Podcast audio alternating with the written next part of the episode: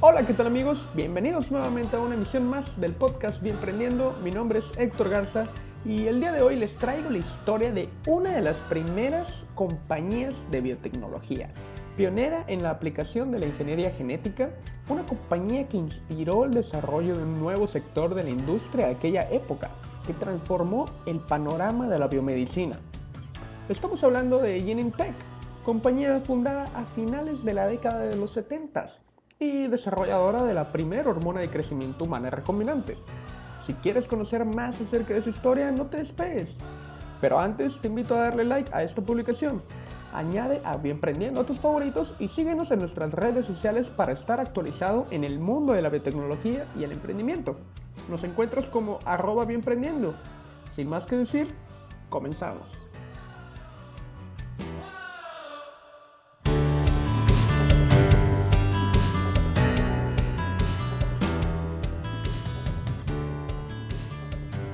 Corría el año de 1976 cuando Herbert Boyer, un profesor de la Universidad de California en San Francisco, y Robert Swanson, un inversionista de Venture Capital desempleado, decidieron asociarse.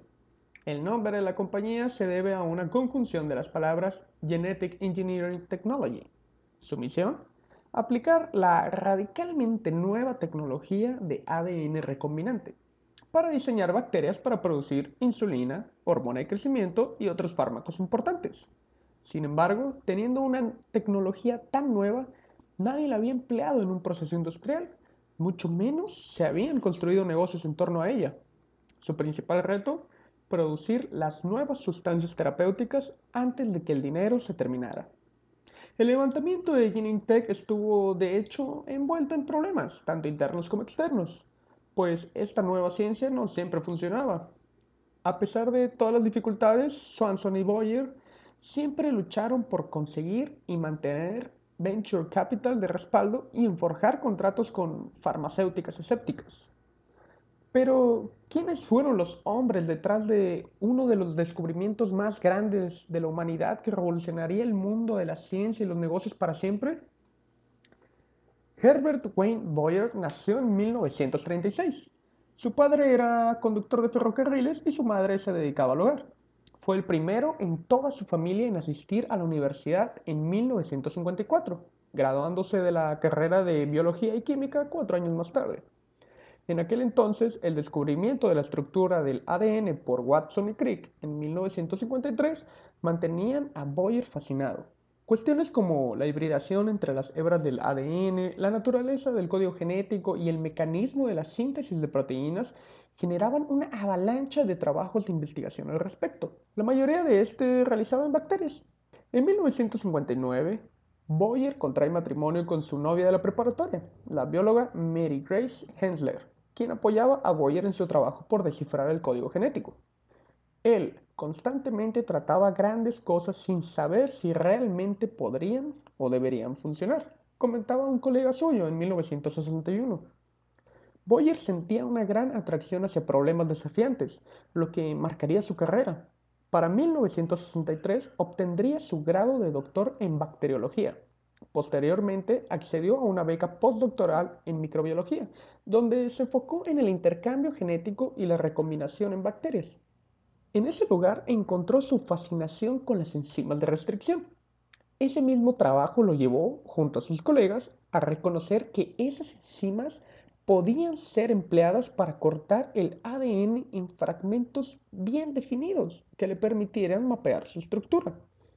Eso lo llevó a sospechar desde entonces que aquellas enzimas serían muy útiles para cortar con precisión, recombinar y caracterizar el ADN. Por otra parte, Stanley Norman Cohen fue el primogénito de un matrimonio cuyo padre era un hombre de negocios no muy exitoso y su madre era secretaria. Estudió en la Escuela de Medicina de la Universidad de Pensilvania. Después de graduarse, accedió a un internado de dos años como investigador en el National Institute of Health, para posteriormente realizar sus, sus estudios de postdoctorado en biología molecular en el Colegio de Medicina Albert Einstein en Nueva York. Sus investigaciones se enfocaron en plásmidos, que son pequeños aros de ADN contenidos en el citoplasma de células bacterianas que se reproducen fuera del genoma de las mismas. Desde entonces se hablaba de un problema de resistencia a antibióticos por parte de bacterias, cuyos genes pueden ser transferidos de una célula a otra.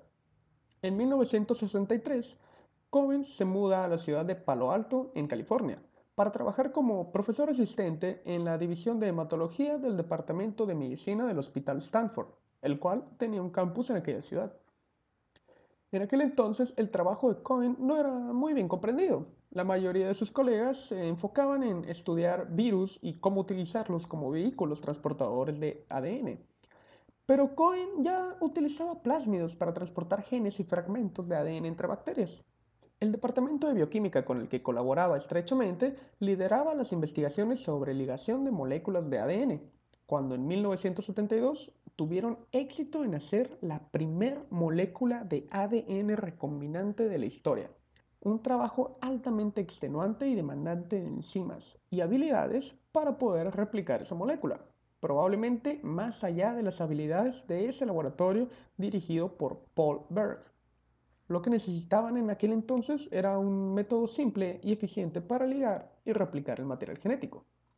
Por el año de 1966, Boyer se une al Departamento de Microbiología de la Universidad de California, en San Francisco, mientras continuó estudiando enzimas de restricción junto al bioquímico Howard Goodman.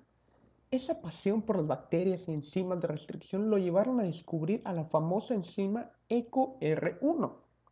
Esa enzima no cortaba solamente a través de la doble hebra del ADN, sino que realizaba un corte escalonado creando dos fragmentos de ADN capaces de unirse a otras moléculas de ADN complementarias, como una tira de velcro se une a otra.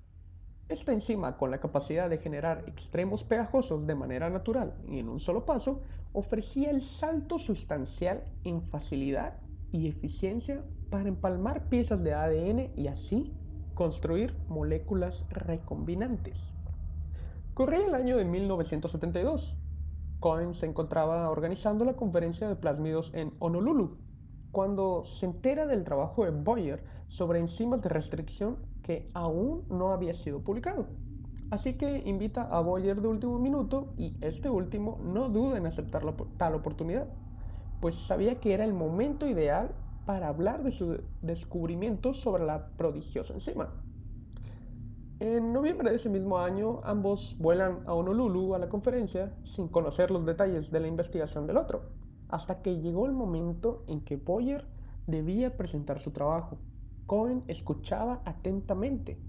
Boyer describía las propiedades de la gran enzima.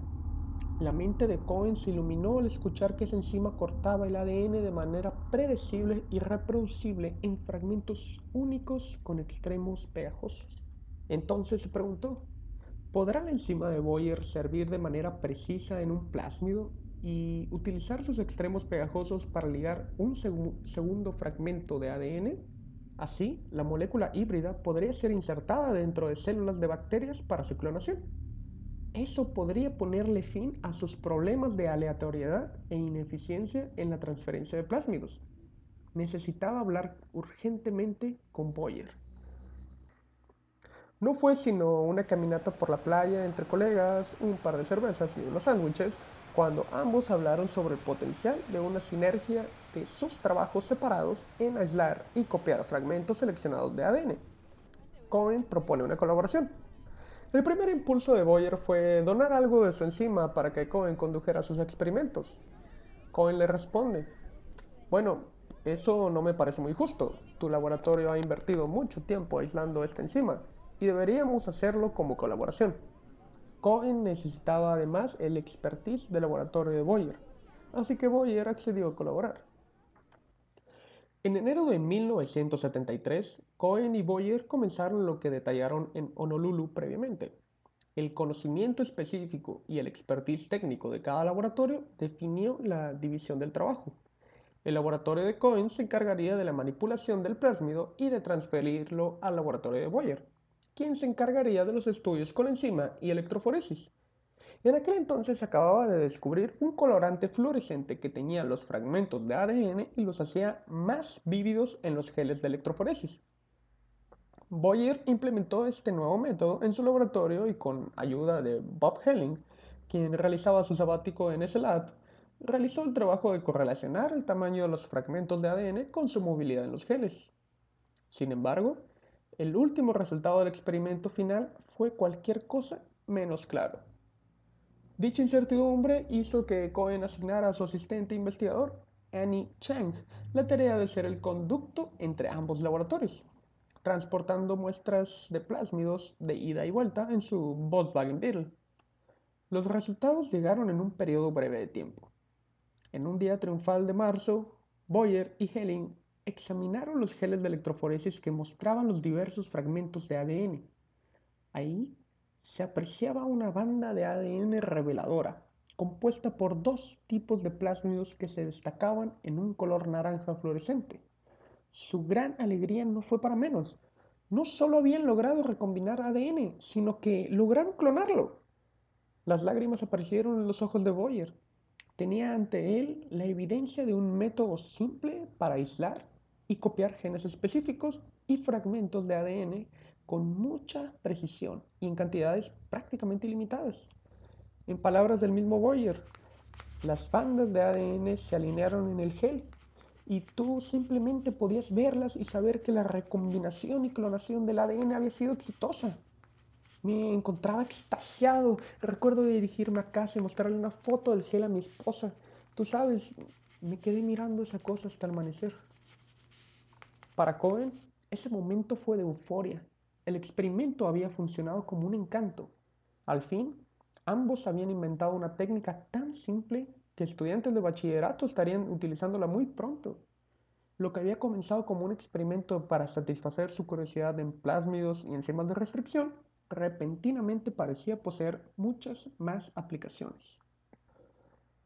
Cohen, quien era más cauteloso que Boyer, presionaba para mantener dichas investigaciones en secreto, al menos hasta que pudiese ser publicado. Sin embargo, antes que eso sucediera, Boyer, quien había luchado fuertemente consigo mismo para mantener el secreto, finalmente sucumbió ante el deseo de contarlo todo, como era su costumbre cuando algo le apasionaba, mientras atendía una conferencia sobre ácidos nucleicos. Sin embargo, después de su participación, las preguntas técnicas llegaron. Mientras era cuestionado sobre las implicaciones que acarrearía el unir dos piezas de ADN distintas y clonar dentro de bacterias. Mientras tanto, Cohen, quien era un arduo trabajador, realizó un nuevo experimento. ¿Podría unir y replicar plásmido de especies de bacterias no relacionadas? Una vez más, los plásmidos recombinantes con resistencia a antibióticos y características combinadas de los plásmidos parentales se reproducían en células bacterianas. Entonces, la propuesta de Cohen, como anteriormente había considerado con Boyer, era que los científicos podrían utilizar esta técnica para implantar en bacterias ADN ajeno para nuevas y útiles funciones, como la producción de antibióticos, como ejemplo de un potencial aplicación. Sin embargo, sus ambiciones eran mayores. Con cada nuevo experimento formulaban nuevas hipótesis. ¿Podría este método clonar ADN de un organismo complejo? La limitante era obtener el ADN ya caracterizado de algún animal, cosa que era difícil de conseguir en aquella época. Entonces, John Monroe, estudiante de Paul Berg, comentó que su tutor tenía ADN caracterizado de una rana, Genopus levis, y que si éste no tenía problema en donarlo, Monroe podría proporcionar una muestra. Fue realmente un golpe de suerte. Sin embargo, fue así que comenzaron su último experimento juntos. Era julio de 1973.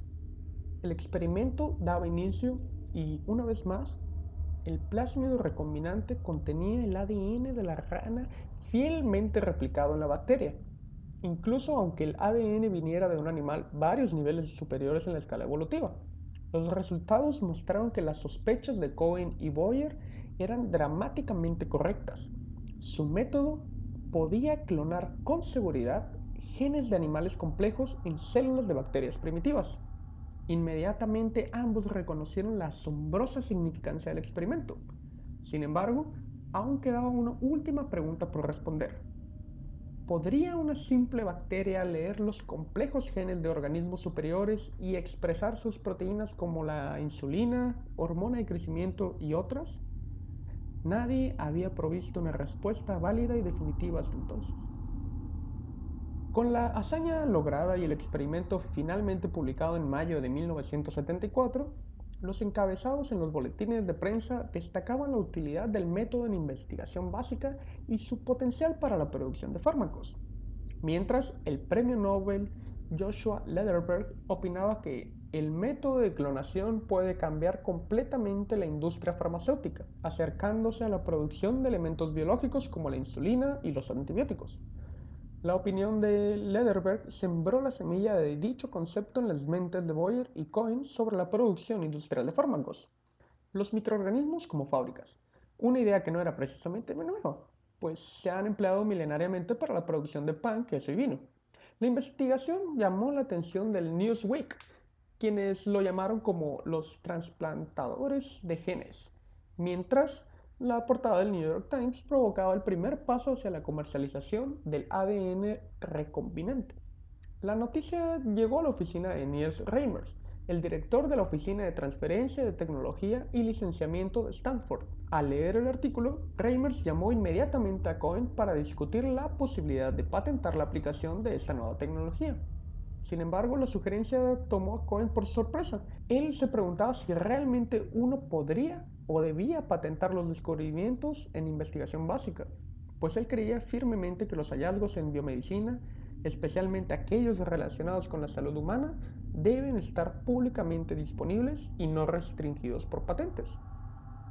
La postura de Boyer era distinta él estaba de acuerdo en que Reimers debía proceder con la aplicación de la patente y que tanto la Universidad de California como Stanford debían respaldar todo el proceso. En noviembre de 1974, Reimers se encontraba llenando la patente para la aplicación del procedimiento de ADN recombinante, mientras se desencadenaba un debate político sobre los posibles riesgos de la ingeniería genética que el mismo Boyer, sin saberlo, había planteado durante la conferencia que atendió un año antes. Esto provocó que la mayoría de los asistentes enviaran una carta a la National Academy of Science y al National Institute of Medicine requiriendo la formación de un comité para investigar los riesgos potenciales de los experimentos con ADN recombinante y la necesidad de buscar las pautas para su uso y manipulación. Dicho comité, avalado por la National Academy, estuvo a cargo de Paul Berg, y se encargaría de estudiar las medidas de seguridad para la investigación en este campo. Mientras tanto, Cohen encaraba un problema mayor. ¿Cómo manejar las solicitudes de su plásmido, a la vez que era el único adecuado para la investigación de clonación? Así que decidió restringir la distribución a científicos que planeaban experimentos que a su juicio no crearían nuevas y posibles combinaciones peligrosas de genes de resistencia a antibióticos. En febrero de 1975 se reunieron alrededor de 100 biólogos moleculares en Asilomar, California, para atender la conferencia sobre moléculas de ADN recombinante y así considerar los problemas técnicos en cuanto a seguridad en los laboratorios de investigación, evadiendo las implicaciones éticas y sociales. Al momento de la votación sobre el borrador que plasmaría dichas pautas, el mismo Cohen, Joshua Lederberg y James Watson serían los únicos que se opondrían a algo que consideraban un documento políticamente motivado, el cual, en su opinión, convirtió dicha conferencia en una cacería de científicos. Incluso Boyer, quien se mantenía más optimista al respecto, se encontraba bajo coacción, perturbado por la lucha interna y política, llamando a la conferencia de Silomar como una pesadilla Eventualmente estos hechos complicaron el proceso de patentamiento. Incluso las críticas no tardaron en llegar. El mismo Polberg atacó a ambas universidades y a los dos coinventores por atentar, a través de una patente, privatizar y lucrar con un descubrimiento en biología básica. La molestia de Berg era debido a que la patente cubría toda posible producción de recombinantes unidas de todas las maneras posibles clonadas en todos los organismos posibles utilizando todos los vectores posibles. Aquello sin duda sentó las bases de una industria que hoy día es una de las más rentables a nivel mundial. Después de la última colaboración entre Cohen y Boyer, sus caminos se separaron. A principios de 1975, Cohen recibió una oferta que vio como un medio para avanzar en la comercialización de la invención sin descuidar sus responsabilidades académicas. Ronald Cape, cofundador de Cetus Corporation, le ofreció a Cohen el puesto de consejero científico, algo que se alineaba a las políticas de Stanford, diseñadas para el acercamiento de la universidad con la industria para la estimulación de la transferencia tecnológica. Esta posición era adecuada para los intereses de Cohen en términos de objetivos profesionales y personales. Por otra parte, Boyer se mantenía enfocado en sus labores académicas, publicando 23 artículos científicos entre 1974 y 1975, pero siempre manteniendo en mente su visión del uso del ADN recombinante en la producción de fármacos. Disfrutaba lanzando ideas sobre sus perspectivas industriales, sin embargo no tenía idea de cómo fundar una empresa. Él solo era un profesor e investigador de ciencias básicas. A diferencia de Stanford, la Universidad de California no tenía un historial de interacciones con negocios locales y su oficina de patentes y licenciamientos no era muy eficiente. Boyer no estaba realmente interesado en fundar una compañía, él intentaba pensar cómo podían llevar a las industrias farmacéuticas a tomar esta nueva tecnología y a hacer cosas. En mayo de 1975, Boyer le pidió a un químico alemán que le sintetizara un pequeño gen que codifica para una hormona de humano, la angiotensina 2. Para el mes de septiembre de ese mismo año, al no haber recibido noticia alguna del gen sintético, Boyer se enteró que el mismo químico alemán intentaba realizar los experimentos por su propia cuenta. Sin capacidad en la Universidad de California para sintetizar ADN, Boyer se quedó sin una vía para llevar su estrategia más allá. Y bien amigos, hasta aquí terminamos la primera parte de esa historia. Si te gustó, por favor, compártela para que llegue a más personas. Recuerda seguirnos en nuestras diferentes redes sociales y no dudes en escribirnos al correo bienprendiendo.gmail.com. En el transcurso de las siguientes semanas continuaremos entrevistando a más bienprendedores y generando contenido valioso con ayuda de todos ustedes. Me despido por el día de hoy. Hasta pronto.